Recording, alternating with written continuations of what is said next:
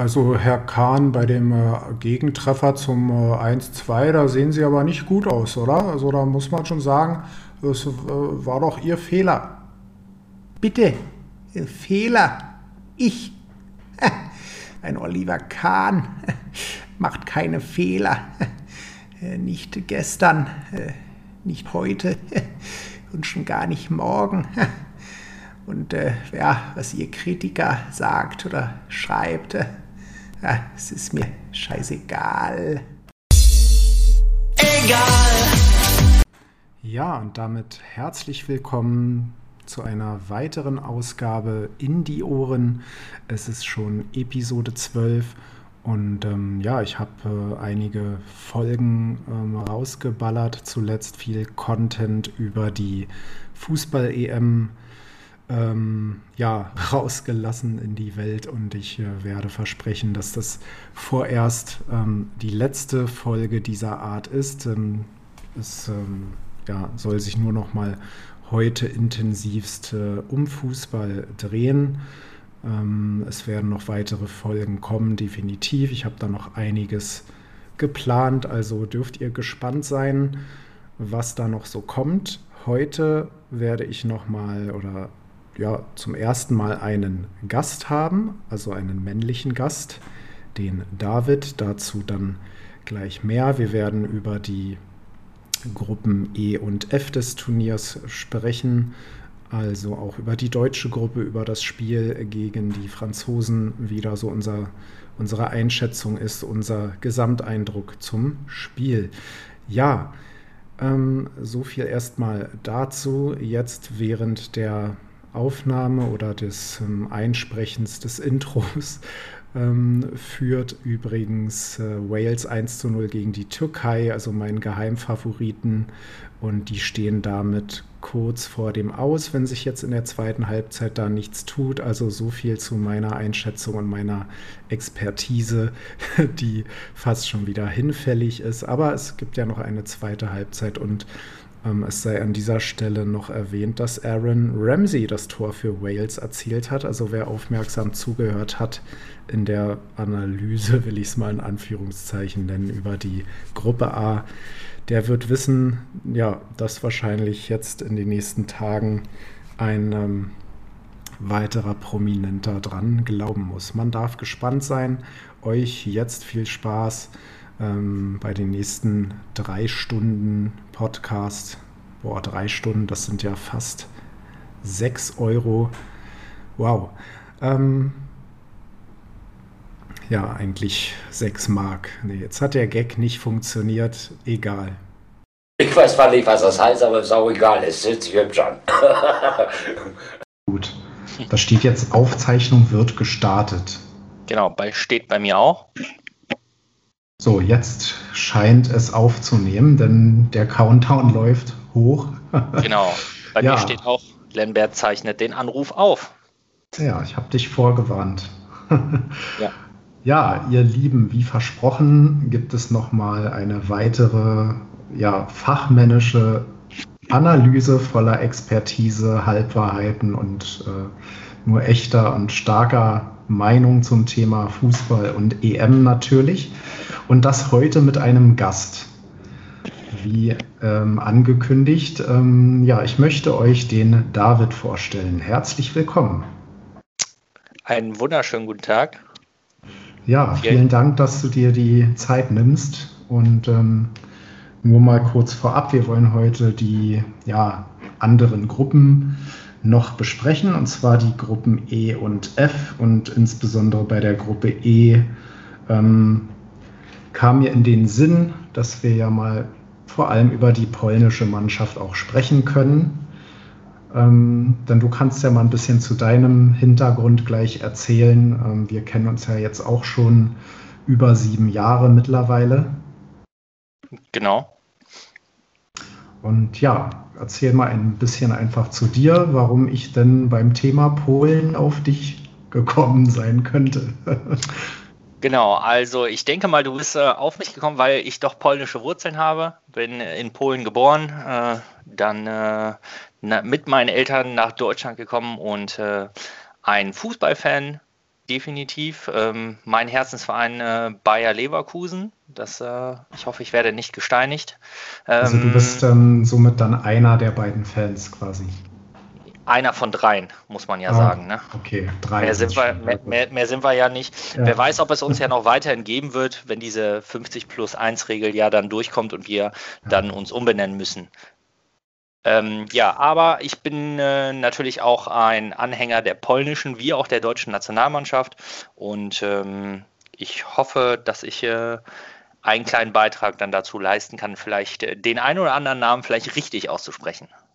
Ja, das, da werden wir dann auch noch äh, einsteigen. Da gibt es ja auf jeden Fall ähm, einiges an Potenzial, was so Aussprachefehler betrifft. Da erwische ich mich selber immer wieder dabei.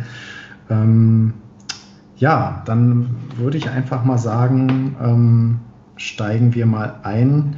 Ähm, wie hast du denn das Turnier bisher gesehen? Hast du viele Spiele verfolgen können oder hast du es erstmal so am Rande verfolgt? Wie ist so deine Einschätzung? Also ich muss vorab sagen, ich war bis zum ersten Spiel gar nicht in EM-Stimmung. Ich glaube, so wie viele andere auch. Ähm, Spiele gesehen, ja, wirklich richtig verfolgt, definitiv das Polenspiel. Das habe ich komplett gesehen. Die 15 Uhr Spiele sind äh, natürlich ein bisschen knapp für mich. Ähm, aber gerade so 18 Uhr das Spiel kann ich immer gut gucken. Ähm, das um 21 Uhr ist natürlich dann auch relativ spät. Aber ja, wie soll ich äh, das jetzt am besten sagen? Es, es ist schön, mal wieder Fußball zu gucken und auch wieder Fans zu hören definitiv. Gerade auch das, was jetzt in Ungarn gewesen ist im Stadion bei ausverkaufter Hütte, ist natürlich, ähm, ja, da kriegt man als eingefleischter Fußballfan natürlich so ein bisschen Gänsehaut. Ähm, aber auch die 14.000 waren jetzt, glaube ich, dann gestern in München, richtig? Genau, das waren, ich glaube, 14.000. In Budapest waren es, glaube ich, über 60.000. Genau, 67.000 meine ich, war ja, genau, die Hütte 67 sogar, wobei ja. das natürlich der tollen Politik in Ungarn auch zu verdanken ist, dass dort ein volles Stadion erlaubt ist, aber das sei ein anderes Thema an dieser Stelle. Genau. ähm, ja, aber auch die 14.000 gestern in München, das war natürlich schon schön. Das muss man einfach tatsächlich so sagen. Und ich glaube, jeder, der gerne ins Fußballstadion geht oder auch gerne Fußball nur im Fernsehen guckt, ähm, der vermisst das. Ja, definitiv. Also ich finde, auch, ähm, weil, weil Dänemark ja auch schon in einer Folge Thema war, ähm, das Spiel in Kopenhagen, ähm, wenn, du, wenn du so ein Stadion hast, wo dann die Atmosphäre so überschlägt, ähm, da muss das, die Hütte nicht mal voll sein, finde ich. Also da reichen schon ein paar tausend Leute aus und du hast da für einmal eine Atmosphäre drin. Und da kann es zum echten Hexenkessel werden. Und es war für mich auch erst wieder so ganz ungewohnt, weil ich dachte, Mensch, da gibt es Applaus, es gibt Fangesänge, das kannte man irgendwie gar nicht mehr. Es gab Torjubel, natürlich auch ein paar Pöbeleien. Ähm, Im negativen Fall natürlich auch die Buhrufe bei den, ähm, ja zum Beispiel in St. Petersburg bei den Aktionen gegen Rassismus, dass dann Buhrufe folgen und so. Das sind, sind natürlich auch die negativen Seiten, wenn du vor Zuschauern spielst. Ähm, ja, kann nach oben wie auch nach unten ausschlagen. Aber ja, es ist irgendwie schön, dass Zuschauer wieder dabei sind, definitiv. Genau, also ich glaube auch tatsächlich gerade, weil zum Großteil ja nur wenig Fans im Stadion sind, aber die Fans sind einfach so heiß, dass dementsprechend halt auch einfach die Stimmung in den Stadien ist. Weil ich kann mich nicht daran erinnern, tatsächlich ähm, so eine Stimmung wie jetzt, also gerade Ungarn war ja wirklich ganz krass, mal bei einem äh, Spiel einer Nationalmannschaft so mitbekommen zu haben. Es war ja vergleichbar mit einem Stadtderby in Ungarn, möchte ja, ich jetzt fast behaupten.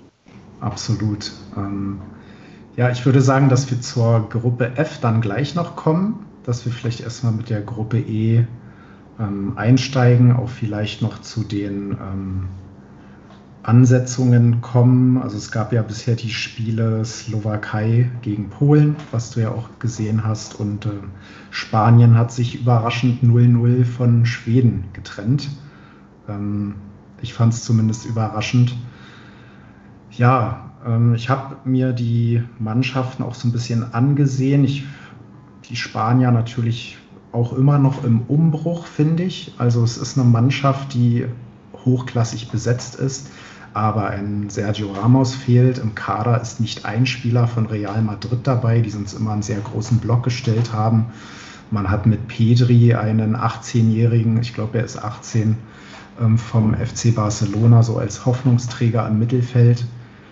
Ähm, ja, vorne drin ein Morata, der schon so ein bisschen als Sündenbock dargestellt wurde, weil er das Tor nicht gemacht hat. Ähm, wie schätzt du denn den, den spanischen Kader ein? Sind die für dich auch klarer Gruppenfavorit oder wo würdest du die einsortieren? Also Spanien ist definitiv für mich klarer Gruppenfavorit, auch trotz oder vielleicht gerade wegen des Umbruchs. Ähm, wovon ich tatsächlich gar nichts halte, was du gerade auch angesprochen hast, ist äh, Morata da als Sündenbock darzustellen. Ja, natürlich muss man als Weltklasse-Stürmer, wozu ich äh, Morata definitiv auch zähle, ähm, mal da irgendwo eine der Chancen so ein bisschen besser verwerten. Ähm, aber im Großen und Ganzen finde ich tatsächlich die Spanier sehr stark und immer noch gut besetzt. Ja. Ja, ich glaube, das kann man, kann man unterschreiben. Ähm, irgendwie immer einen Spieler so als ähm, ja, Sündenbock rauszupicken, ist immer ziemlich einfach. Ähm, ja, ansonsten, ich, ich finde zum Beispiel auch in der Innenverteidigung, da ist jetzt der, der Pau Torres äh, ganz neu dabei. Ähm, Aymeric Laporte ist neu dabei, der jetzt eingebürgert wurde, da er für Frankreich nie berücksichtigt wurde. Also eine ganz neue Innenverteidigung, die sich ja auch erst finden muss. Der Torres ähm, hat eine überragende Saison bei Villarreal gespielt, ja auch die ähm, Euroleague gewonnen. Ja, ähm, das, da merkt man, dass, dass der, der Umbruch jetzt irgendwie da ist oder sich noch mittendrin befinden. Auch Thiago ja nur auf der Bank gewesen. Man hat mit Ferran Torres einen überragenden Spieler auf den Außen von Man City. Also es ist immer noch eine, eine richtig starke Truppe, auf jeden Fall. Ähm, glaube nach wie vor, dass sie sich auch als Gruppensieger durchsetzen werden. Also alleine auch, wenn man tatsächlich guckt, die, die Talente in, in äh, Spanien, das, das, also die Marktwerte und ähm, die Spielweise tatsächlich, sei es ein Dani Olmo, der Superleistung in Leipzig schon gebracht hat, sei es äh, der angesprochene Pedri, der ja auch schon mit 18 Jahren einen Marktwert von 70 Millionen hat. Also da ist mehr als genug. Potenzial im Kader. Ja, definitiv. Ähm, ja, ich würde die, die Qualität nicht immer nur von Marktwerten abhängig machen, klar. Ähm, was ich bei Spanien auch so bemerkenswert finde, ähm, Luis Enrique, der ist ja dort Trainer, äh, der musste ja auch ziemlich viel umbauen. Der hat, glaube ich, ja eine Art zweiten Kader parallel aufgestellt und hat die, diesen Kader trainieren lassen hat äh, Trainingspläne erstellt für den Fall, dass seine Mannschaft dann doch irgendwie noch mehr Corona-Fälle hat. Denn es ist ja abgereist, glaube ich, der Lorente von Leeds United, der positiv getestet wurde. Und ich glaube, es gab noch einen positiven Fall im spanischen Team. Ähm, Sergio Busquets. Genau, richtig. Wie konnte ich den vergessen? Danke für den Einwurf. Der Capitano natürlich, der ähm, meint, er ist bereit. Ich glaube, er ist ja auch im Kader, ist aber, glaube ich, in Isolation zurzeit. Und da hat Luis Enrique beschlossen, ich stelle noch einen zweiten ja, Notfallkader auf, quasi die U21 und ein paar Reservisten und hat Trainingspläne für die erstellt, dass just in case die Mannschaft müsste ähm, in Quarantäne oder es gäbe noch mehr Fälle ich weiß nicht, wie die UEFA das dann sieht, ob dann eine Mannschaft einfach komplett nachrücken darf. Da gibt es sicherlich irgendwo Sonderregelungen, aber das fand ich irgendwie bemerkenswert. Ja, ich denke mal einfach, äh, Vorbereitung ist das halbe Leben, ne? Ja. Und äh, ich ja. glaube, die Vergangenheit, also beziehungsweise was heißt die Vergangenheit, die letzten anderthalb Jahre haben ja tatsächlich gezeigt, dass man grundsätzlich gerade was Corona angeht, auf alles vorbereitet sein muss. Absolut. Ähm, ja, ich fand, fand die Spanier auch nicht schlecht gegen Spanien, aber ja, ich denke, die werden, ähm, werden sich noch zeigen. Ich weiß nicht, ob es für, für ganz vorne reicht, aber ich denke, mindestens Viertelfinale sollte drin sein.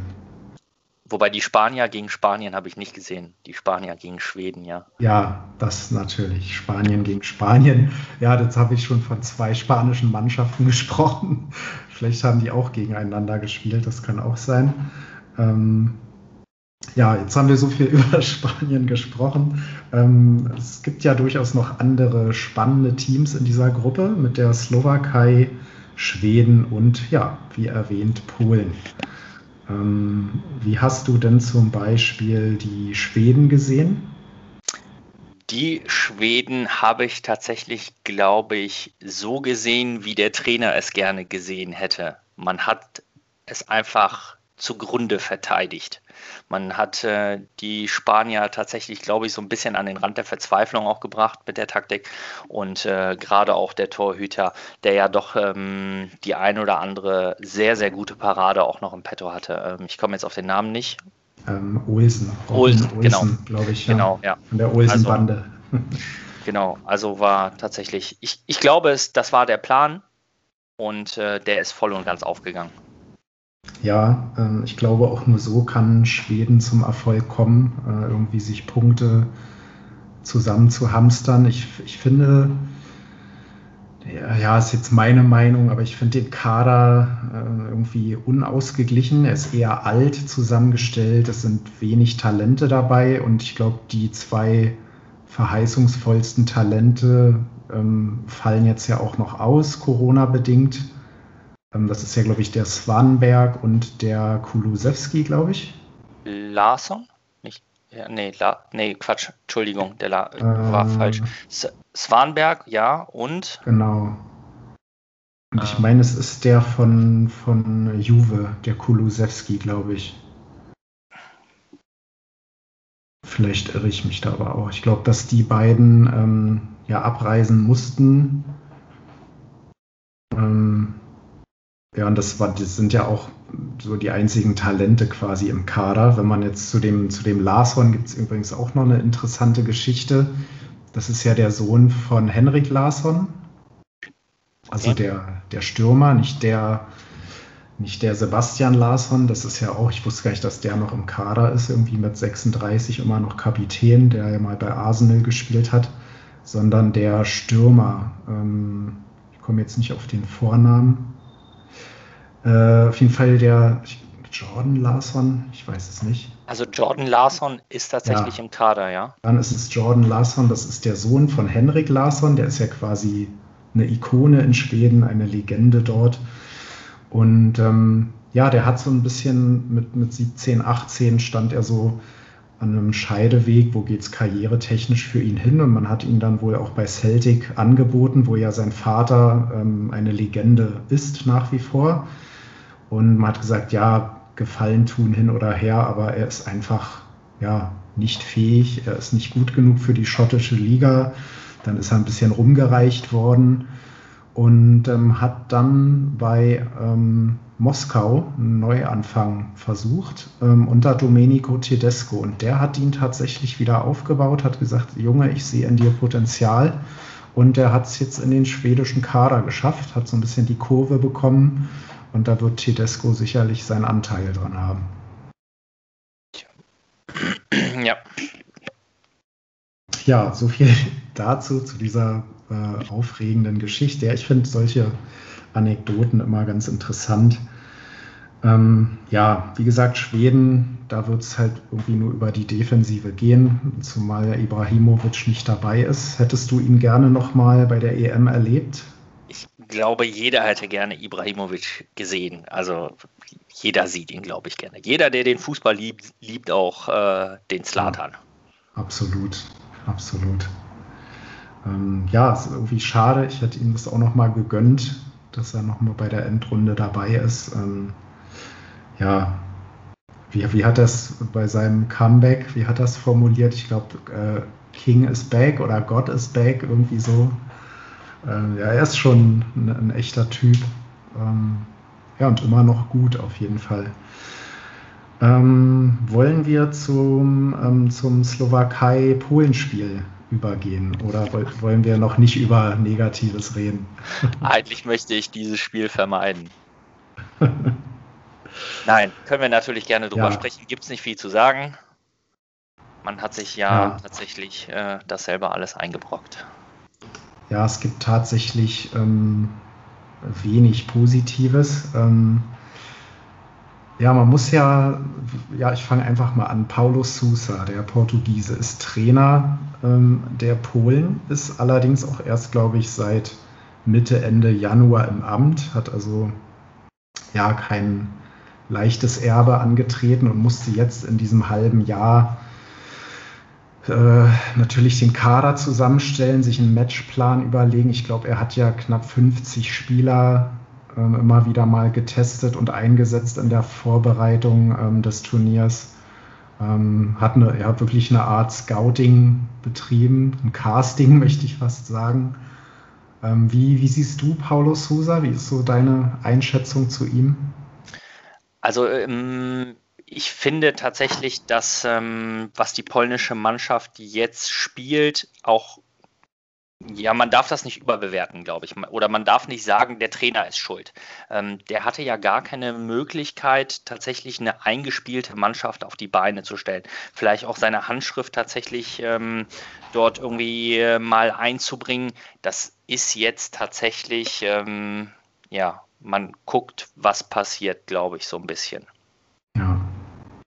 Ja. Ich glaube, das ist ein, ein guter Stichpunkt. Man guckt, was passiert, beschreibt, glaube ich, die Situation der polnischen Nationalmannschaft ganz gut, denn für mich ist es eine absolute Wundertüte. Ähm, Ich finde den Kader stark. Ich glaube auch, dass es somit das Beste ist, was das Land derzeit zu bieten hat. Ähm, Man muss halt irgendwie eine, eine Einheit draus formen. Und ich finde, man hat es ja dann nach dem, ja gut, der Rückstand ist halt gekommen. Da sah halt die, die Außenverteidigung nicht gut aus. Da sah auch der Torhüter nicht gut aus, dessen Nachnamen ich jetzt bewusst erstmal nicht ausspreche. Das werde ich dir dann gleich überlassen. Nenn ihn doch Ja. einfach beim Vornamen. Wojciech. Wojciech. Wojciech. Okay, also es wird nicht mit quasi K am Ende ausgesprochen, sondern mit einem, CH. ja, CH Wojciech. Okay. Wojciech. Ja, da sah er nicht gut aus beim 0 zu 1, muss man sagen. Ähm, aber auch die Hintermannschaft sah da nicht gut aus. Als der Ex-Nürnberger Robert Mack ja getroffen hat zur Führung. Ähm, aber ich fand, die Slowakei hat es auch gut gespielt. Die haben das, was sie zur Verfügung haben, aus ihren Mitteln, das haben sie geliefert. Ähm, ich meine, der Kader ist auch recht alt zusammengestellt ähm, um da einfach mal zum Beispiel den Hubo-Chan zu nennen, äh, den Linksverteidiger, dann der Torwart über 30, ähm, Marek Hamzik natürlich der Star der Mannschaft, ähm, aber auch schon, glaube ich, 34, wenn ich nicht irre, hat sich irgendwie bei Göteborg noch fit gehalten und wechselt jetzt, glaube ich, in die Türkei, war ja auch in China eine Zeit lang.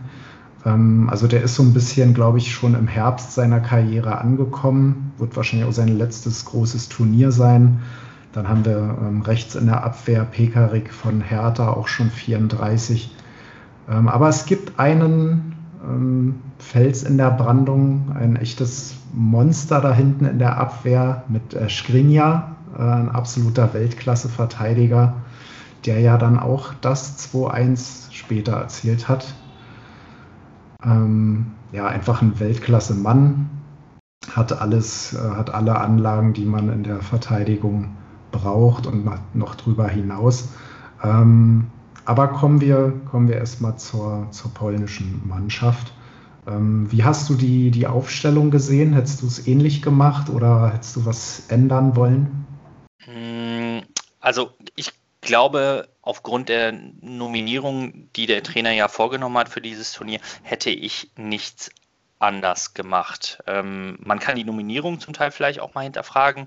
Soll man tatsächlich noch einen Kamil Glick mitnehmen oder nicht? Aufgrund seiner Tempodefizite, die er nun mal leider hat. Ähm, natürlich hat er viel Erfahrung, die er mitbringt, aber ja, weiß ich nicht, ob man da nicht, auch nicht dort einen richtigen Umbruch machen sollte. Gerade mit äh, Bednarek hinten drinne hat man ja tatsächlich jemanden, der noch relativ jung ist, also im besten Fußballalter, Ja. ähm, aber auch schon viel Erfahrung mitbringt.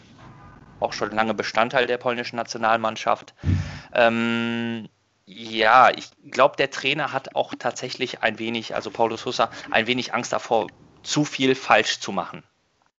Und deswegen auch ein wenig auf äh, Nummer sicher geht. Man sieht es ja alleine auch schon an der Nominierung. Alle drei Torhüter, die mitgefahren sind, sind alle über 30. Ja, ja, das stimmt. Ähm, was mir halt auffällt, auch in der Abwehr, man hat ja diesen ähm, Piatkowski von ähm, Rakov, glaube ich. Ja. Ähm, Rakov Częstochowa. Genau, du sagst es. ich wollte es erwähnen, aber also, habe ich dir überlassen. Beziehungsweise es heißt ja Rakuf eigentlich im Deutschen, ja.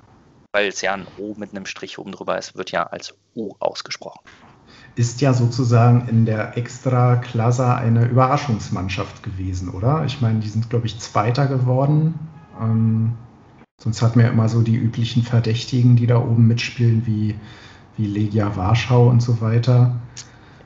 Genau, ähm, also es war tatsächlich, ich verfolge die Extraklasse jetzt nicht unbedingt äh, jedes Wochenende.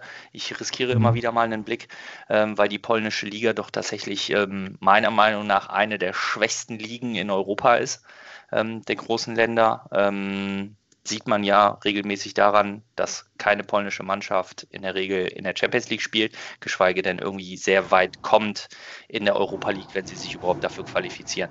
Aber ja, ähm, Rakov Częstochowa war tatsächlich, glaube ich, die Überraschungsmannschaft der letzten Saison. Ja, das kann man, glaube ich, so ähm, stehen lassen. Jedenfalls der Piatkowski, 20 Jahre alt, schon Marktwert von 5 Millionen. Also ich glaube, dem wird da so in der Innenverteidigung die Zukunft gehören. Auch ein Helig ist noch nicht so alt, wie du auch erwähnt hast, Bednarek, der hat noch viele Jahre vor sich. Ähm, auch der Puchac ähm, ist äh, oder hat durchaus noch Potenzial. Also ich glaube, man hat schon den Umbruch schon so ein bisschen eingeleitet, aber es wird, glaube ich, ein längerer Prozess. Genau, definitiv, das wird, das wird es sein. Ähm, ich, was mir halt im Spiel auch aufgefallen ist, es war ja so ein ähnliches Konzept wie bei der deutschen Mannschaft, nur dass man eben mit zwei Stürmern agiert hat. Die Idee war ja so ein bisschen mit einer Dreierkette zu spielen. Bednarek so in der Mitte, der quasi den Hummels gespielt hat. Und dann mit Ribus und Josviak so ein bisschen auf den Außen, die dann immer quasi verschieben sollten und dann jeweils bei Balleroberung nach vorne und bei Ballverlust sich mit nach hinten bewegen sollten. Ich fand, die Rückwärtsbewegung hat nicht so gut funktioniert. Also das war so die Bindung Abwehr, Mittelfeld hat bei Ballverlust irgendwie nicht so geklappt. Deswegen war das so ein bisschen manchmal überrumpelnd, wie dann die Slowaken immer wieder vorm Tor sein konnten, so schnell. Das fand ich schon ziemlich überraschend. Genau, also die Slowaken haben super gerade die Lücken zwischen den beiden Ketten bespielt, weil die Rückwärtsbewegung der offensiven Außenverteidiger oder Außenbahnspieler ähm, einfach äh, nicht gegeben war. Tatsächlich, um halt hinten die Räume dann ja. eng zu machen. Und ich glaube auch, der Josviak ist, glaube ich, zu offensiv.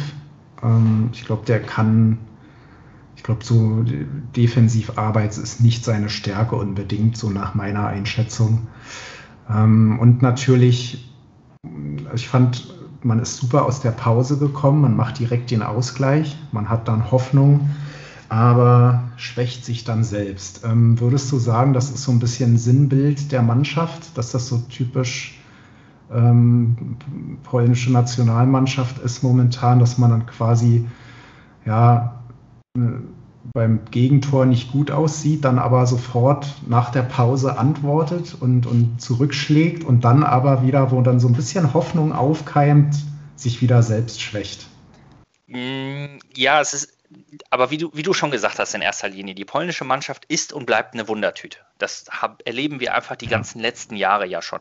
Auch die Vorbereitung, klar hat man die Gruppe gewonnen, die zur Qualifikation zur Europameisterschaft, aber da waren keine überragenden Ergebnisse oder sonstiges irgendwie dabei. Ähm, ja, das erste Foul vom ähm, Krychowiak, das war einfach dumm. Das, da, also, das, das, man kann es ja gar nicht anders sagen. Da ist keiner weit und breit, ähm, den der Gegenspieler irgendwie anspielen könnte und er zupft ihn wirklich ganz leicht an der Schulter. Es ist ein taktisches Foul, es ist gelb und ähm, da brauchen wir nicht drüber sprechen.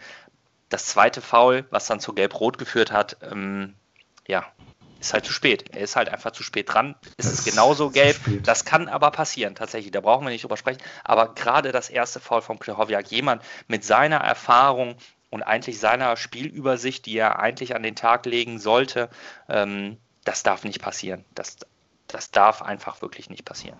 Und genau Zumal. das ist es dann, das ist es dann, man, man kommt gut aus der Pause. Es gab wahrscheinlich eine super Ansprache von Paulo Sosa oder vom vielleicht auch äh, irgendeinem Sprecher in der Kabine, ein Lewandowski kann ich mir gut vorstellen, der da tatsächlich vielleicht auch mal das Wort ergreift und ähm, die Mannschaft aufbaut und dann kommt man raus und schießt wirklich super schnell den Anschlusstreffer bzw. den Ausgleich und ähm, ja, dann waren es ja keine zehn Minuten später, glaube ich. Muss jetzt tatsächlich selber nochmal nachgucken, wann genau der Platzverweis gewesen ist, aber wirklich schnell dann ja der Platzverweis. Ja, ja, aber das. Ich glaube, genau, die gelb-rote gab es in der 62. Minute. Und ich glaube, das Gegentor fiel dann in der 69. Ja, also es war dann keine äh, acht Minuten danach, hat man direkt den weiteren Rückschlag kassiert. Ja, ja, ja vielleicht, vielleicht ist es aber auch tatsächlich so, man sollte nicht zu sehr über die schlechte Leistung der Polen sprechen, sondern über die gute Leistung der Slowaken. Genau, definitiv. Ähm, die haben es sehr gut gemacht. Auch Duda hat mir immer ganz gut gefallen, der sich da immer vorne bewegt hat, den Abschluss gesucht hat. Ähm, ähm, ich muss mir jetzt nochmal das Schema kurz anschauen. Ähm, sie haben ja auch mit einer Doppelspitze, also einer Art Doppelspitze agiert. Ich fand auch den Kuzka ganz gut von äh, Parma. Ähm, der hat eine ganz ordentliche Leistung hingelegt. Wie gesagt, es ist auch so eine Mannschaft, ähm, die, die auf, auf jeden Fall übers Kollektiv kommt oder kommen muss, wenn sie hier irgendwie eine Chance haben. Ähm, ja, aber ich meine, das erste Tor ist ja, glaube ich, sogar als Eigentor dann gewertet worden. Genau, wobei ich diese Wertung nicht nachvollziehen kann. Der Ball geht an den Pfosten, ja. an den Rücken vom ja. Torhüter ähm, und geht dann rein. Also wo das ein Eigentor sein soll, das weiß ich nicht. Ja, also da war dann das Ding von Hummels dann schon eindeutiger, aber da kommen wir später noch zu. Ja. Äh, wie hat dir denn so das äh, Mittelfeld gefallen? Also den Linette, den fand ich ganz gut, nicht nur weil er das Tor gemacht hat, ähm, spielt ja, glaube ich, immer noch in Italien, genau beim FC Turin. Ähm, dann der Klick war ganz ordentlich, fand ich, der ja auch ähm, bei Leeds eine echt gute Rolle gespielt hat in der Premier League äh, in der abgelaufenen Saison. Ja. Ja, aber dann hört es auch auf. Dann das hört es auch auf. Das muss man auch ganz klar so sagen. Ähm, ja, schwierig. Ich, ich, ich weiß gar nicht, ich kann das gar nicht in richtigen Worte fassen, wieso das nicht funktioniert hat, weil, wie du auch schon zu Beginn gesagt hast, die äh, Qualität ist eigentlich da. Die Jungs können Fußball spielen. Warum es dann tatsächlich nicht funktioniert, das ist manchmal ja. fraglich. Ähm, ja. Ich äh, weiß nicht, ob ich ihm da Unrecht tue, aber ich äh, habe zum Beispiel von Zielinski auch nicht viel gesehen. Also er hat mir nicht so gut gefallen ähm, hat sich da immer wieder so aufgerieben, irgendwie in der Offensive. Viel der, festgelaufen. Ja, festgelaufen, sich so da ver verrannt, irgendwie der Mann von Napoli. Ähm, ich meine, ja, er ist ja quasi so, ja, weiß nicht, ob man Kronprinz sagen kann, aber er ist ja so nach Lewandowski eigentlich so der Star der Mannschaft. Ähm, ja, aber kommen wir mal zur Nummer 9. Wie hat dir denn der Stürmer der Bayern gefallen? Kann man gefallen überhaupt sagen? Das Problem, was ich halt einfach sehe, ist äh, das fehlende Mittelfeld. Ne? Ein Lewandowski alleine kann auch keine Spiele gewinnen. Die Bälle ja. müssen zu ihm kommen. Er ist der meiner Meinung nach der kompletteste Stürmer, den es in, auf diesem Planeten gibt. Das sieht man ja bei Bayern, seinen ganzen Spielstil, wie er sich die Bälle erkämpft, wie er die Bälle hält, dass er auch immer anspielbar ist. Aber wenn du keinen hast, der ihm den Ball zuspielt, ja. was soll er machen? Er kann sich ja, er kann ja schlecht in den eigenen Strafraum gehen, sich den Ball vom Torhüter nehmen und einfach nach vorne laufen. Wir sind hier nicht bei FIFA auf Amateur. Ja, das, das ist halt wirklich wahr. Ähm, wenn, wenn ich dann immer diese ganzen äh, Cristiano Ronaldo-Fanboys höre, die dann immer diese Vergleiche ranziehen, ja, Lewandowski, der trifft nur gegen San Marino und Gibraltar. Ähm, es ist halt auch immer eine Frage, ich meine, im Verein hat Lewandowski auch eine Weile gebraucht, um dann auch in diesen wichtigen Spielen zu treffen. Aber da hat er halt auch Mitspieler wie Coman, wie Müller, ja, die ihm da immer wieder Dinge auflegen, Kimmich und so weiter. Ähm, und genauso hat ein Ronaldo diese Mitspieler, aber die hat er auch ähm, bei Portugal auf Nationalmannschaftsebene. Da hat er einen Bruno Fernandes, da hat er einen Joao Felix, da hat er einen ähm, Bernardo Silva, also super Leute um sich herum. Ähm, generell, ja, es, es, sind auch andere Spielertypen. Ich will jetzt hier gar keinen Ronaldo, Lewandowski Vergleich äh, ähm, aufziehen, aber ja, war auf jeden Fall kein leichter Auftakt für ihn, muss man, ja. muss man sagen. Genau. Und dann kommt ja auch noch tatsächlich die Problematik hinzu, dass wir keine richtige Alternative haben. Es gibt noch zwei sehr gute polnische Stürmer, äh, einmal Piontek und einmal Milik und beide ja. nicht dabei. Beide verletzt, nicht dabei. Ich glaube, Piontek ja sogar äh, mit einer Fraktur des Mittelfußes, glaube ich. Ähm, genau. Auch, auch keine schöne Sache.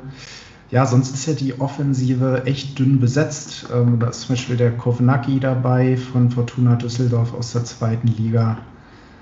Ähm, Kovnatski. Aber Kovnatski, entschuldige, 4 Alles gut. äh, aber Linette habe ich mir extra, äh, wie man ihn ausspricht, und äh, Klick, glaube ich. Weil es gibt ja einmal Glick und einmal Klick.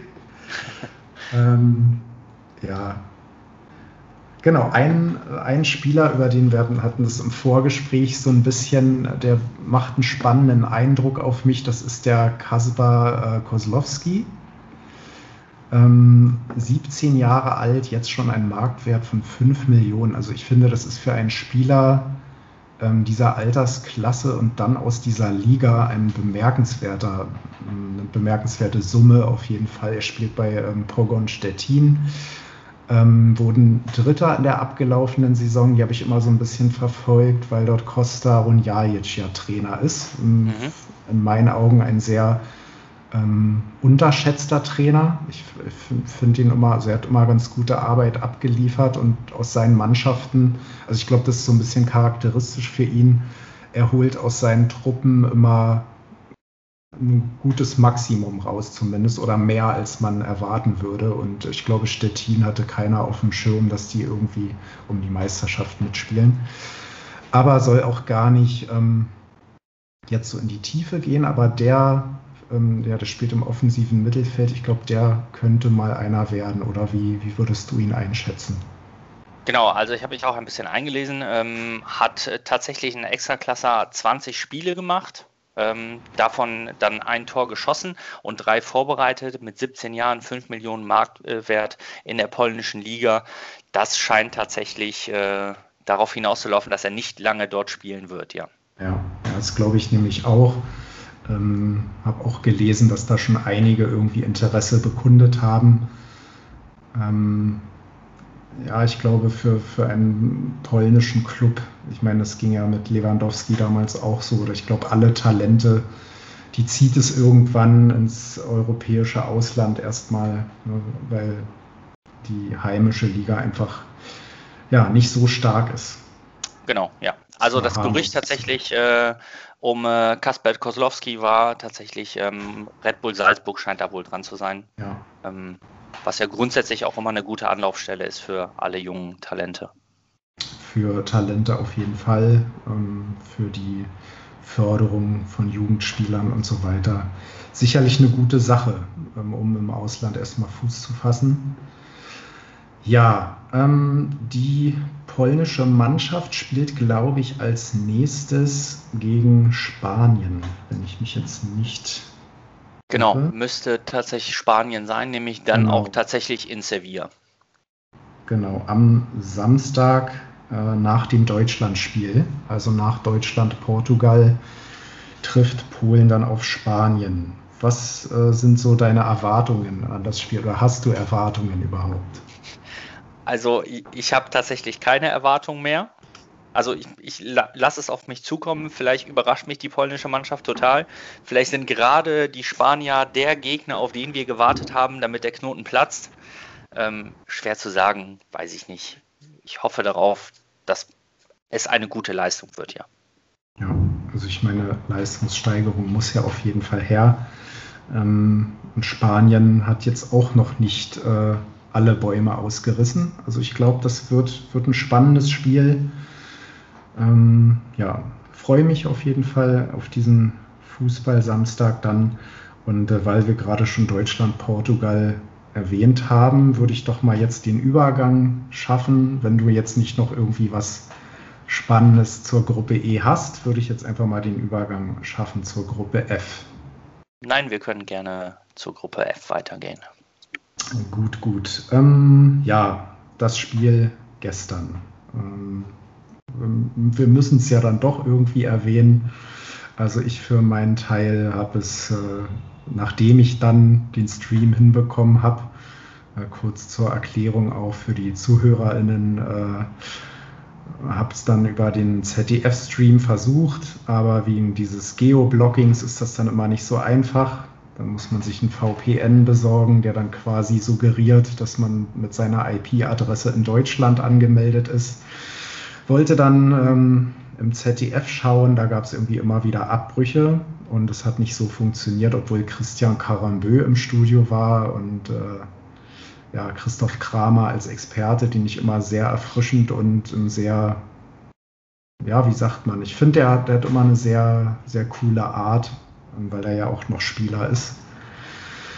Ja, ähm, hat jedenfalls nicht so funktioniert. Und dann habe ich das Spiel tatsächlich im ORF verfolgt bei den Kollegen aus Österreich. Da hat das gut funktioniert und bin dann später äh, während der zweiten Halbzeit ins Bett umgezogen und habe dann noch auf dem Tablet dann im ZDF weiterverfolgen können. Ähm, ja, unglückliches Eigentor. Ein, wunderschön, ein wunder, wunderschönes Tor. Das muss man das einfach sagen. Aus, äh, also richtig schön in den Winkel gehämmert. Also meine, ja. Lewandowski hätte es nicht besser machen können. Äh, Ronaldo hatte ja eine ähnliche Szene gegen Ungarn, da hat dann drüber geballert und äh, Hummels haut ihn schön in die Maschen. Ja. Nein, das ist tatsächlich sehr, sehr unglücklich. Er versucht zu klären, wenn er den Ball nicht nimmt. Ich meine, ähm, Bappé stand im Hintergrund, ne? Ähm, war direkt ja. einschussbereit. Also da brauchen wir nicht drüber sprechen. Das Ding wäre so oder so drin gewesen, ob Hummels am Ball ist oder nicht. Meine ja, Meinung. Dennoch äh, sehr unglücklich, wenn er irgendwie besser trifft. Der hat ihn ja irgendwie an, ans Schienbein bekommen, den Ball. Und ähm, ja, ich fand ihn aber dennoch sehr solide, also weil er auch in der Presse hier und da ein bisschen zerrissen wurde. Ich fand, ähm, klar, er hat, äh, äh, wie sagt man, Geschwindigkeitsdefizite. Wobei äh, bei dem ähm, in dem Zweikampf, Laufduell mit Mbappé, mhm. wo Mbappé den erst äh, ihm, weiß ich nicht, gefühlt äh, 20 Meter auf 100 Meter abnimmt, ähm, ja. aber dann doch noch äh, super klärt. Ja. Klar, mit viel Risiko die Grätsche dann zwischen Mbappés Beine, aber geklärt ist geklärt. Absolut, das hat er, hat er, gut gemacht und ich fand ihn auch so in seiner ruhigen Art, auch dieser Spielaufbau, auch mal einen vertikalen Ball zu spielen. Ich fand so ein bisschen, ähm, dass die Mannschaftsteile nicht so harmoniert haben. Das war, irgendwie hatte ich so den Eindruck, fünf gegen fünf, also fünf hinten, fünf vorne, dass diese Bindung von Defensive zur Offensive, das hat mir so ein bisschen gefehlt. Das sah immer ganz nett aus, auch so über die Mittellinie, viel Ballbesitz, gut verschoben und so weiter.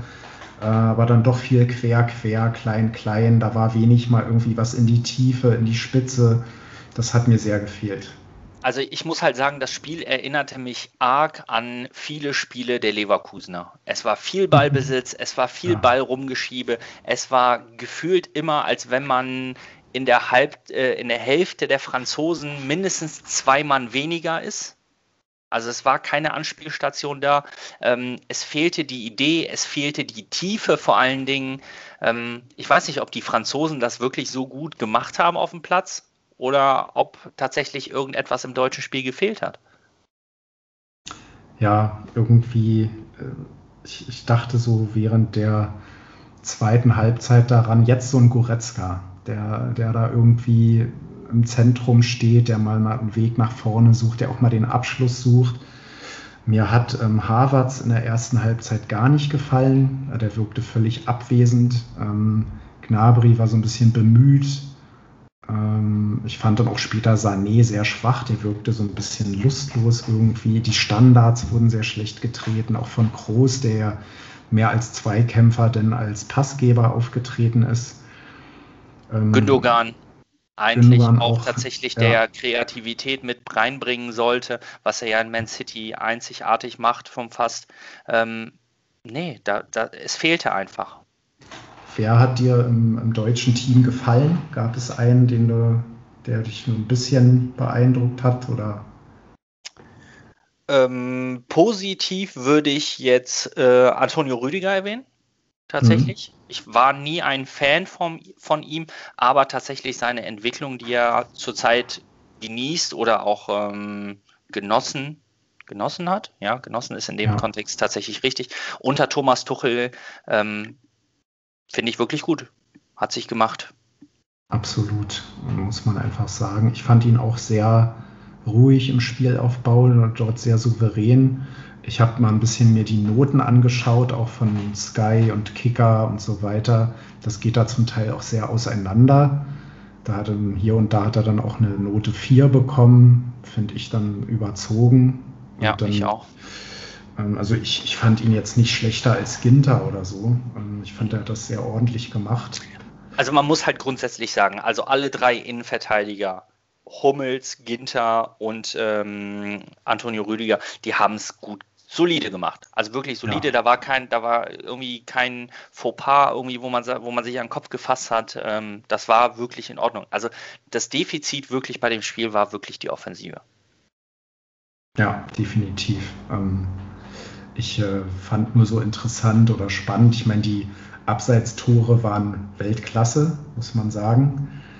Aber eine, in dem Sinne ist es ja dann ein Abseitsspiel, ein Spiel auf Abseitsfalle ist ja auch Abwehrarbeit. Also ich fand es ein bisschen kurz gedacht hier und da wurde dann gesagt, na ja, aber mit viel Glück und eigentlich hätte man auch 3-0 verlieren können. Ja, hätte, wäre, könnte. Aber letztlich ist ja so eine Abwehrkette auch darauf trainiert, im Zweifel einen Abseits zu stellen. Und das hat in dem Fall auch geklappt. Ähm, muss man ja auch mal lobend erwähnen. Klar, mit ein bisschen Pech wird da gleiche Linie oder gleiche Höhe gesehen und dann steht es 2-0. Ja, dann darf man sich nicht beschweren.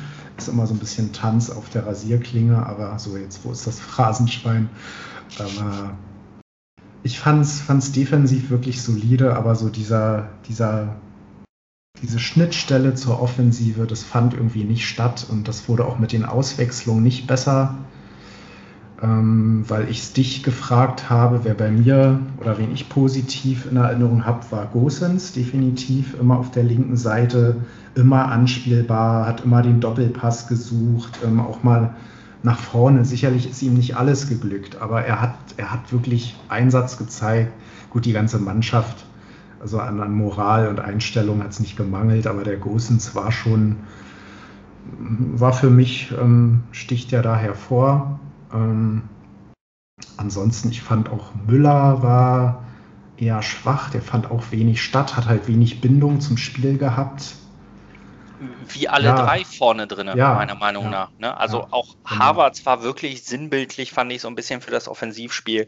Vielleicht sehe ich Harvards in der Regel auch immer ein bisschen kritischer als Leverkusener, ähm, weil mhm. ich doch auch viele Spiele von ihm gesehen habe, wo er dann so ein bisschen lustlos war, so möchte ich das einfach mal sagen. Und so wirkte es gestern auch. Er, er, er, ist dann ab und zu mal hat er den Ball gehabt und dann schnelle Ballverluste. Ähm, also weiß ich nicht. Es, es hat einfach nicht gepasst.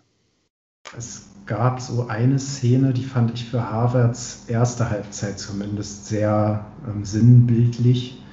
Ähm, das war relativ am Anfang. Da hat, ähm, ich glaube, Kroos super den Ball erobert im Zweikampf, steckt ihn durch zu Gündogan, der, schickt, der schickt Harvards ein bisschen steil und der muss nur so den Ball vor sich hertreiben, ein bisschen Tempo aufnehmen und, und weiß nicht, war so ein bisschen schlafmützig und, und dann war es, glaube ich, Pogba, der wirklich überragend gespielt hat, ähm, luchst ihm da so den Ball ab. Das war so ein einfacher, zu leichter Ballverlust. Das, das hat mich so ein bisschen genervt. Ähm, wenn wir jetzt schon über die Franzosen sprechen, wer hat dir bei den Franzosen, jetzt habe ich schon Pogba genannt, der sehr auffällig war, aber wer hat dir da noch gefallen? Ja, also Pogba war super präsent. Also war wirklich auch gefühlt Antreiber, in jedem Angriff voll äh, integriert. Ähm, wer würde mir da tatsächlich auch noch, ähm, weiß ich jetzt gar nicht, wen ich da jetzt so hervorheben würde. Mal eben selber nochmal reingucken. Ähm, aber die ganze Mannschaft, also im Kollektiv haben die Franzosen ja wirklich, wirklich gut gespielt. Ähm, ja, Kanté sowieso. Ne? Also ja. weiß nicht, ob man momentan ihn überhaupt erwähnen sollte, wenn es um gute Spieler geht oder wer ein gutes Spiel abgeliefert hat, weil die letzten Spiele von ihm waren alle super. Ähm, Griezmann genauso, ja, war auch immer anspielbereit, mal links, mal rechts. Ähm, ja, weiß ich nicht. Man hat viel über Benzema vorher vielleicht gesprochen, auch mhm. tatsächlich, weil man so gesagt hat, ah ja, der ist wieder zurück im Team. Ja. Er war vielleicht noch mit der unauffälligste, aber alleine mhm. ihn als Person vorne drin stehen zu haben, das ist ja auch schon was wert. Eben, und er hätte ja auch fast ein Tor erzielt. Ja. Ähm, wir hatten ja vorhin auch das Thema Wahrnehmung von, von einer Leistung. Das ist ja auch immer, ja, immer eine Frage der Perspektive auch. Habe mir natürlich auch ein paar ähm, Kritiken und ähm, Noten durchgelesen. Da hieß es dann in einem, ich glaube auch im Transfermarktforum, meinte da einer, Griesmanns Zeit ist vorbei, er hat unterirdisch gespielt. Ähm, ja, weil er jetzt keinen Doppelpack erzielt hat. Ich fand, er hat vor allem enorm auch nach hinten mitgearbeitet und hat sich Bälle dann aus dem Mittelfeld abgeholt und so. Und ähm, auf der anderen Stelle bei, bei Instagram sehe ich dann bei einem, der schrieb dann, ja, die Franzosen haben nicht nur einen Bus, sondern zwei geparkt und haben sich nur hinten reingestellt. Nee, sie haben es einfach energiesparend gespielt. Die haben, glaube ich, nur so gespielt, wie sie mussten, dass es gerade so reicht. Und die haben enorm Potenzial und wir werden noch sehen, was in der Mannschaft steckt. Ähm, wenn Didier Deschamps ist ein absoluter Fuchs und äh, die Mannschaft das Gefüge stimmt, Benzema ist zurück, man hat diesen Groll, diesen Streit vergessen, es ist alles wieder gut, es wirkt sehr harmonisch und die Truppe ist einfach super, die haben bockstarkes Mittelfeld. Ähm, Varan hat auch sehr gut gespielt gestern, hat ja da auch hinten alles abgelaufen. Hernandez hat Kimmich da kalt gestellt. Also es ist für mich immer so ein bisschen kurz gedacht, wenn man sagt, ja, die standen nur hinten drin und haben Deutschland machen lassen. Ja, aber wir haben ja auch nichts hinbekommen. Also dann können sie auch nicht so schlecht gespielt haben. Genau. Also es, insgesamt war es auch ein, ein, gutes Spiel von beiden Teams. Ja, muss man sagen, wenn es am Ende 1-1 ja. ausgeht, hätte ich unterschrieben, klar. Ja, aber vielleicht war das ja auch genau der Spielplan. Das ist ja auch das, was bis dato die Franzosen zum Teil gegen die guten Mannschaften so ein bisschen ausgemacht hat. Man hat hinten defensiv gut gestanden und aus der schnellen Umschaltbewegung tatsächlich ja auch viele Tore gemacht. Ja. Also ich kann mir auch tatsächlich gut vorstellen, dass Didier Deschamps ähm, tatsächlich das so wollte. Er wollte ja. tatsächlich, wir gucken mal, wir lassen, wir lassen die Deutschen spielen, wir gucken mal, wie sich das entwickelt, mhm. wir setzen sie unter Druck. Die zwei Linien hinten drin, die standen so kompakt. Also, ja. weiß ich nicht. Ich tippe mal darauf tatsächlich, dass das einfach so gewollt war. Und es ist voll und ganz aufgegangen. Ich glaube auch, dass das so dieser Matchplan war und der ist voll aufgegangen. Und man muss ja auch sagen, man hat ja in der Offensive da dieses eine junge Talent. Also ich glaube, dieser Mbappé, das könnte, glaube ich, mal einer werden, ist so ein Geheimtipp. Ja, vielleicht, da könnte mal einer, vielleicht ist ja was für, für die Bundesliga. Ja, der ähm, schafft, der, er schafft es nicht. Vielleicht, ja. vielleicht die Schweizer Liga. Ja, die polnische. Also, ja, vielleicht. Wäre natürlich, äh, da könnte er es zum Superstar schaffen. Äh, nein, aber es ist halt tatsächlich, der, die Spieler vorne drinne tatsächlich, das, das sind alles Waffen und da musst du jederzeit ähm, auf der Lauer sein. Und gerade das, das Tempo von Mbappé, das ist, ja, es ist ein Traum. Das muss man so sagen. Ähm, Traum trifft es gut, denn sein Tor, das ja dann als Abseits gegeben wurde, dieser Schlenzer, ich fand das ja so überragend gemacht, wie er sich dann den Ball auf den rechten Fuß legt und dann so sich das ausguckt einfach zwischen die Verteidiger an. Ich meine, im Tor stand ein gewisser Manuel Neuer, das ist jetzt auch kein Fliegenfänger und, und spitzelt den da so ins lange Eck. Ich, ich habe so mit der, so zum Zungeschnalzen war das, ne? Und ich dachte, wow, also ich dachte, ja, wenn der Treffer gezählt hätte, ey, wow, geiles Tor. Ich frage mich halt immer in solchen Momenten, ähm, auch wie ja bei, bei Finnland gerade, das Spiel, das eben lief, dass die Russen 1-0 gewonnen haben. Ähm, da schlägst du eine Traumflanke und der Bojan Palo, ich meine, du als Leverkusener hast den ja sicherlich auch im Blick, was er so macht. Und wirklich ein klasse Kopfball und er jubelt, lässt sich feiern und dann ja abseits. Ich frage mich immer, was geht dann in so einem Spieler vor, wenn du, wenn du denkst, wow, ich habe mich gerade gut bewegt. Ich meine, das sind Sportler, die, die sind dann voller Adrenalin und boah, und die werden ja auch mal sagen, ey, geiles Tor gerade irgendwie, ne? Und die werden sich ja auch selber feiern, so ein bisschen in dem Moment. Ne? Kann auch jeder nachvollziehen. Und was, also dieser Moment dann einfach, wenn der Schiri so abseits. Also was da an einem vorgehen muss, ich will es mir nicht vorstellen. Ja, gerade auch heutzutage ja tatsächlich mit dem äh, Video Assistant. Also man sieht es ja tatsächlich gerade bei diesen knappen Entscheidungen oder so. Der erste Blick des äh, desjenigen, der das Tor erzielt hat, geht grundsätzlich äh, entweder zum Schiedsrichter oder zum Linienrichter, um da zu gucken, ob da irgendeine Reaktion kommt, bevor man das momentan so richtig feiert. Ne? Ja, das stimmt. Ähm, das ist halt müssen wir irgendwie, glaube ich, auch uns dran gewöhnen oder irgendwie mit leben. Äh, selbst ich meine als Zuschauer, man weiß ja gar nicht, springe ich jetzt vom Sofa aus oder warte ich noch drei Minuten, bis irgendwie da äh, Film geguckt wurde. Ne? Es ist halt.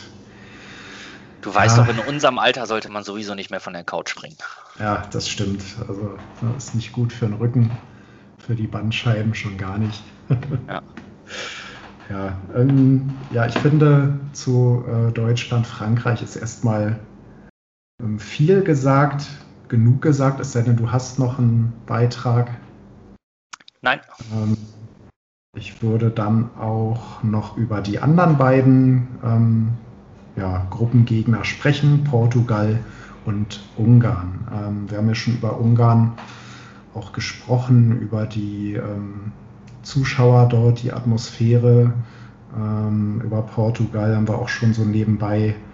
Ich fand, ähm, die Ungarn haben das sehr tapfer gemacht. Es stand ja, glaube ich, bis zur 84. Minute 0 zu 0, haben da aus ihren Möglichkeiten alles rausgeholt. Ich meine, die haben vor fünf Jahren, als Portugal den Titel geholt hat, äh, in der Vorrunde ein 3-3 den Portugiesen abgerungen und hatten sogar noch einen Pfostentreffer hätten das Ding also fast noch 4-3 gewinnen können und dann wäre Portugal raus gewesen. Ähm, auch wieder Ungarn äh, eine Mannschaft, die absolut über das Kollektiv kommt oder kommen muss. Ähm, Fokus auf der Defensive, klar. Ähm, Adam Schorley vorne so als äh, ja, Kapitän, Sturmhoffnung quasi. Fels in der Brandung. Genau. Es ist ein bisschen schade, dass ja der Dominik Schoboschlei nicht dabei ist. Das ist ja so das größte Talent bei denen, auch erst Anfang 20, ähm, auch schon eine Weile verletzt, hat's nicht, wurde nicht rechtzeitig fit. Den hätte ich gerne irgendwie gesehen, ist ja auch schussgewaltig und ein echter Powerspieler. Leider nicht dabei, der wird den Ungarn ähm, sehr fehlen. Ähm, ja, dennoch fand ich, haben sie es ganz ordentlich gemacht, hatten ja auch eine, eine Abseitssituation war dann zwar deutlich, aber ja, die, also wenn man so liest, 3-0 äh, Portugal, würde man ja meinen, ja, war, war dann eine eindeutige Sache, eine, eine einseitige Kiste, aber so war es ja gar nicht. Ähm, ja, dann fällt der Elfmeter. Na klar, 3-0 liest sich auf dem Papier ähm, als sehr eindeutig, aber ja, ähm, nee, es war auch definitiv, also das Ergebnis ist definitiv zu hoch rausgefallen, da braucht man ja. nicht mal sprechen. Ja. Natürlich war äh, Portugal die spielbestimmende Mannschaft, aber gerade so wie du es gesagt hast, ähm, Ungarn kam über das Ko Kollektiv, angepeitscht natürlich von den äh, 67.000 Fans im Stadion, die wirklich sehr, sehr laut waren, ähm, aber eine wirklich mannschaftlich sehr geschlossene Leistung.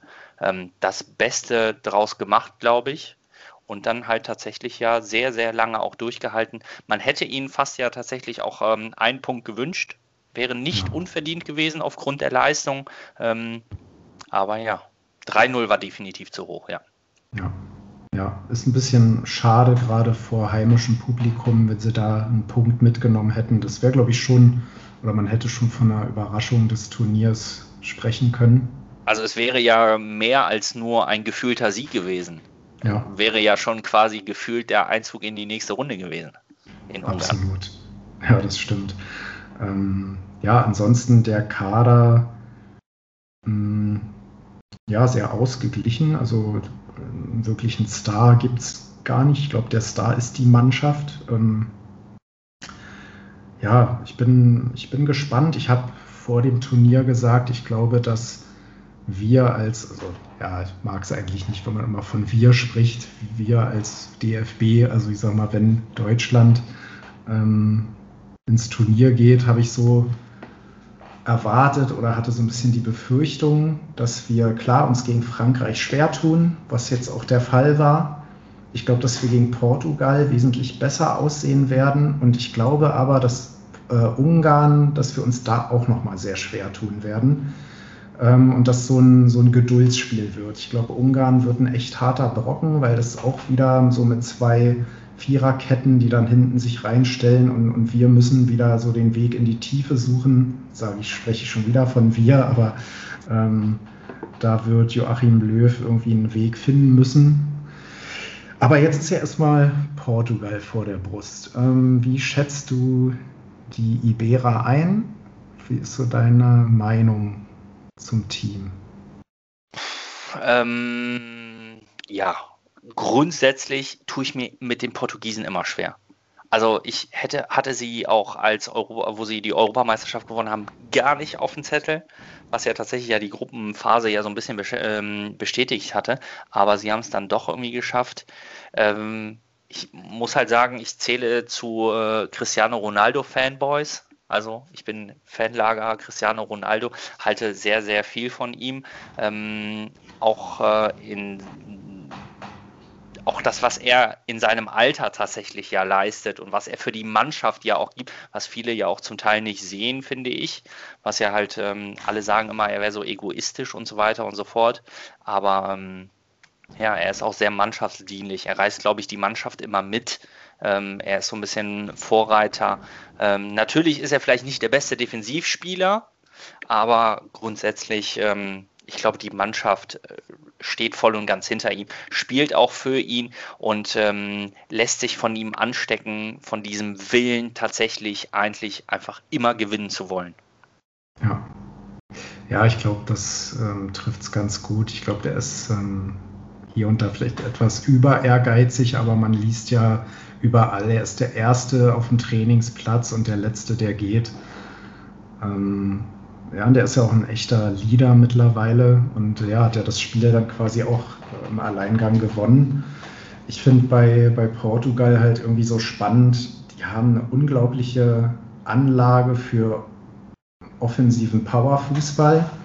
Ne, die haben mit dem William Carvalho so den, den Abräumer, den Staubsauger und davor pure Offensivkraft. Ne? Ob das der Bruno Fernandes ist, dann Joao Felix, Ronaldo, ähm, Bernardo Silva, eine unglaublich krasse Offensive und der Fernando Santos, der Trainer, der, der schafft es irgendwie, so den Ergebnisfußball da reinzubringen. Das ist so ein bisschen, weiß ich, so ein bisschen Verwaltungsfußball oft. Ich finde, Portugal spielt manchmal sehr fahrig, sehr übergeduldig. Das ist mir manchmal zu wenig Tempo und dann aber setzen sie so ihre Aktion und dann steht es 2-3-0 ähm, finde ich, find ich irgendwie bemerkenswert. Also, also sinnbildlich für die Offensivpower tatsächlich der Portugiesen ist, wenn man einen äh, André Silva, der tatsächlich einfach ja. mal 28 Tore in 32 ja. Bundesligaspielen einfach auf der Bank sitzen hat und ja, einfach mal tatsächlich mitten im Spiel auch nochmal bringen kann. Ja, den hätte ich jetzt natürlich fast vergessen. Äh, nicht vergessen, aber ich meine, er ist Reservist und trotz dieser überragenden Quote. So einen kannst du dann eben mal reinwerfen. Und ja, Portugal ist auch eine absolute Turniermannschaft. Die waren ja eigentlich immer vorne dabei. Ähm, klar, 2016 Europameister geworden, aber auch in den Vorjahren irgendwie immer, zumindest in der Finalrunde dabei. Ähm, haben dann aber, wurde immer sehr auf Ronaldo reduziert. Und ich glaube, jetzt hat man mal so eine richtige Truppe. Wenn da vorne mal einer ausfällt, kannst du es irgendwie halbwegs gleichwertig ersetzen. Ja, also die man, Breite ist, ist schon stark mittlerweile. wobei man nicht vergessen darf, 2016 hat man den Titel im Finale quasi nur mit Cristiano Ronaldo an der Außenlinie quasi ja, gewonnen. ja, das stimmt natürlich. Ja, da sieht man, was er für einen Impact hat, auch wenn es dann von außen ist. Ja. Der war ja dann quasi Co-Trainer sozusagen. Ja, er war Co-Trainer, äh, Fan und quasi, glaube ich, auch immer noch Mannschaftskapitän. Ja, absolut. Ja, ähm, ich glaube, zur Gruppe F sei erstmal genug gesagt. Ähm, Portugal, wie gesagt, gewonnen, dann am Ende dann doch gut ins Turnier gestartet. Frankreich, harte Nuss gewesen, war irgendwie klar, dass es schwer wird. Ähm, ich habe da noch so ein bisschen Hoffnung, wenn es für Deutschland am Ende knapp wird, dass man zumindest über die, diese drittplatzierten Regelung weiterkommt. Ähm, und wenn es nicht Deutschland trifft, wir, wir sage ich schon wieder, aber dass Deutschland Zweiter wird.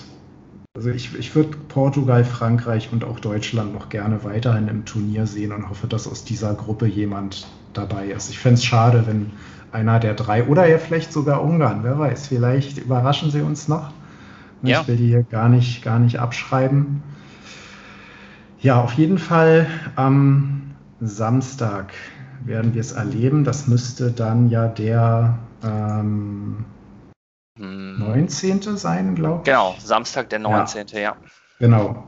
Ungarn gegen Frankreich und dann Portugal gegen Deutschland. Da wird dann, glaube ich, richtungsweisend sein, ja, wohin es geht. Wobei ich da ja definitiv eigentlich fest mit einem Sieg von Frankreich rechne. Und dann ähm, müssen die Deutschen eigentlich ja auch definitiv eigentlich schon gewinnen gegen Portugal. Ja. Ja, ähm, dann würde ich sagen, das Thema Fußball können wir erstmal so ad acta legen.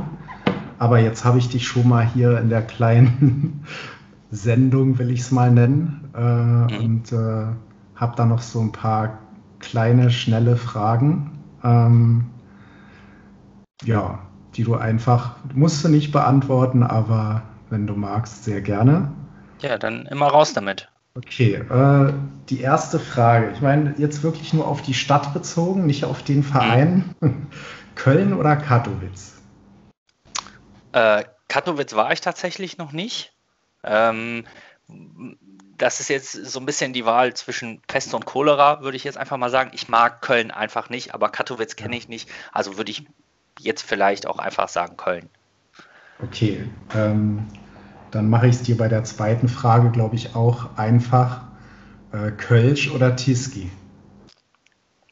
Mm, oder ist Wobei, es doch gar nicht so einfach? Weil du es ist so nicht so überlegst. einfach tatsächlich, weil du ja tatsächlich sagst Kölsch, was ja ähm, eine, eine Bierart ist, ja. und Tiski, was ja definitiv ein Pilz ist. Ja, das stimmt. Aber wenn du jetzt so beides im Kühlschrank stehen hast und sagen wir mal von Kölsch deine Lieblingssorte, beides schön tief gekühlt und du sagst jetzt so, was, zu welcher Flasche würdest du greifen? Also du trinkst natürlich äh, selten. Zu, beiden. Zu beiden. Zu, zu beiden. beiden. Okay, damit kann ich auch leben. ja, Pirogi oder Currywurst? Pierogi. Pierogi. Hm, Finde ich auch eine, eine gute Wahl. Ähm, also nichts Fiat, gegen Currywurst. Ja. Ich liebe die Currywurst, aber Pierogi ist und bleibt was Besonderes. Ja. Ja, ist auch äh, eine echte, ein echter Genuss, muss ich sagen. Ähm, mag die osteuropäische Küche generell ganz gerne. Ja, wir wollten ja mal so eine kleine Polen-Rundfahrt mal machen. Das müssen wir auf jeden Fall noch nachholen. Ja, ich hoffe ja immer noch darauf, dass äh, die Leverkusener tatsächlich mal auf einem polnischen Verein in einem europäischen Wettbewerb treffen, damit man dort eine wunderschöne Auswärtsfahrt machen kann. Apropos Auswärtsfahrt, das habe ich bei deiner Vorstellung ja gar nicht erwähnt. Ähm, auch ein Grund, warum ich dachte, Mensch, mit dir über Fußball quatschen. Ähm, wir waren ja zusammen im Wembley-Stadion, haben einen wunderbaren Roadtrip über äh, Belgien gemacht, äh, mit der Fähre rübergesetzt. Grüße an Tobi an dieser Stelle. Äh, ja, und sind dann einfach mal nach London gecruised und haben uns da ein Champions League-Spiel im Wembley angeguckt. Genau. Auch so, eine, so ein Trip, der ja immer in Erinnerung bleiben wird, definitiv. Definitiv unvergesslich. Alleine ja, also die Fahrt sowieso. Wir waren eine, zu dritt eine wirklich coole Truppe. Ähm, auf dem Schiff auch, das war irgendwie, auch wenn das Wetter katastrophal war auf dem Schiff, war irgendwie total super. Aber gut, es war ja auch November, meine ich. November. Ja, ich glaube November. Tatsächlich ja. November gewesen. Da kann es auch schon mal kalt sein. Ähm, ja. Aber ähm, auch das, das, Stadion dort, natürlich gekrönt mit einem Sieg. Ähm, also war wirklich super. Gerne jederzeit wieder. Ja, bald ist dann auch, denke ich mal, wieder ja, Reisen möglich. Ähm, wobei nach Großbritannien kommen, muss man mal schauen, vielleicht brauchen wir dann einen Reisepass. Ja. Wird man abwarten. Ähm, Aber da, da, haben wir ja schon einen Haken dran, auch noch tatsächlich ja Wembley genau. Stadion mitgenommen. Besser, besser geht es ja eigentlich besser fast geht's nicht. nicht. Ja, dann demnächst einfach dann gegen Legia Warschau mal zum Europapokal. Das hätte doch was. Oder gegen Pogon Stettin, warum ja, nicht? Oder so. Ja. ja dann, oder zu meinem äh, Heimatverein, ja. äh, zweite Liga, Odra Opolle. Ja. Vielleicht, äh, wer weiß, wie sich das dort entwickelt. Ist, ich glaube, Miro Klose ist auch von dort, wenn ich nicht komplett daneben liege. Ist, glaube ich, auch genau. aus, aus uh, Oppeln, wie man ja, glaube ich, dann sagt. Äh, genau, im Deutschen heißt ja. es Oppeln und äh, Miro genau. Klose kommt tatsächlich auch aus Opolle wie es genau. so schön heißt. Ja, mein Großvater ist ja da auch aus der Nähe, gar nicht so weit von mhm. Opolje. Ja, und das bringt mich dann zur nächsten Frage: VW Golf oder Fiat Polski? Oh, VW Golf. Mein Herz schlägt für den VW ja. Golf. Sehr gut. Ähm, ja, ich würde sagen, wir sind ähm, fast am Ende angekommen. Ähm, ich würde dich noch bitten, einfach ein paar Grußworte auf Polnisch äh, loszulassen, wenn du Lust dazu hast. Ähm, einfach äh, in die Welt hinaus, was du schon immer mal sagen wolltest. Ja, in die Welt trifft es ja tatsächlich bei deinem ja. in die Ohren. Ähm, ja. Dann werde ich das natürlich gerne machen. E, pozdrawiam wszystkich Polaków, którzy słyszą tego podcasta i e, Polska, Polska, stellt Gola. So, ich versuche mal zu übersetzen. Also ich glaube, du hast äh, nicht nur polnische Freunde gegrüßt, aber hast gesagt, irgendwie vorwärts Polen oder sowas. Genau, ich. also ich habe tatsächlich ja. ja. erst alle polnischen Zuhörer gegrüßt ja, und genau. ähm, ja, äh, habe dann tatsächlich einen äh, Schlachtruf äh, Polen, ja. Polen schießt ein Tor wie man das tatsächlich macht, äh, wie man das auch kennt. Äh, wobei ja im polnischen Stadion, wenn die polnische Nationalmannschaft spielt, auch ganz oft äh, die polnische Nationalhymne gesungen wird. Aber ja. Ja, ja dann ähm, ersparen wir uns jegliche schlechte Polenwitze noch an dieser Stelle. naja, aber du weißt ja jetzt tatsächlich, warum man in Deutschland ja die E-Autos so fördert, ne? Weil du kommst mit einer Akkuladung nicht bis nach Polen. Ja. Genau, das wird, das wird der Grund sein, da bin ich mir sicher. Ja. Ja, da würden mir jetzt noch andere geschmacklose Witze einfallen, aber das, ja. dann nehmen wir noch eine Sonderfolge dafür auf. Ganz genau. Gut, dann danke ich dir für deine Zeit. Ähm, jetzt sehen wir uns ja nur per Skype gerade, aber ich hoffe, wir sehen uns bald auch im Real Life wieder und gerne auch mal hier in Indien. Sehr gerne. Und ähm, ja, vielen Dank für das Gespräch und äh, bleib gesund, grüß die Familie und äh, bis bald mal. Ja, vielen lieben Dank, dass ich äh, an dem Podcast teilnehmen durfte. Äh, Lennart, viele Grüße nach Indien. Alles, alles Gute, bleib du auch gesund.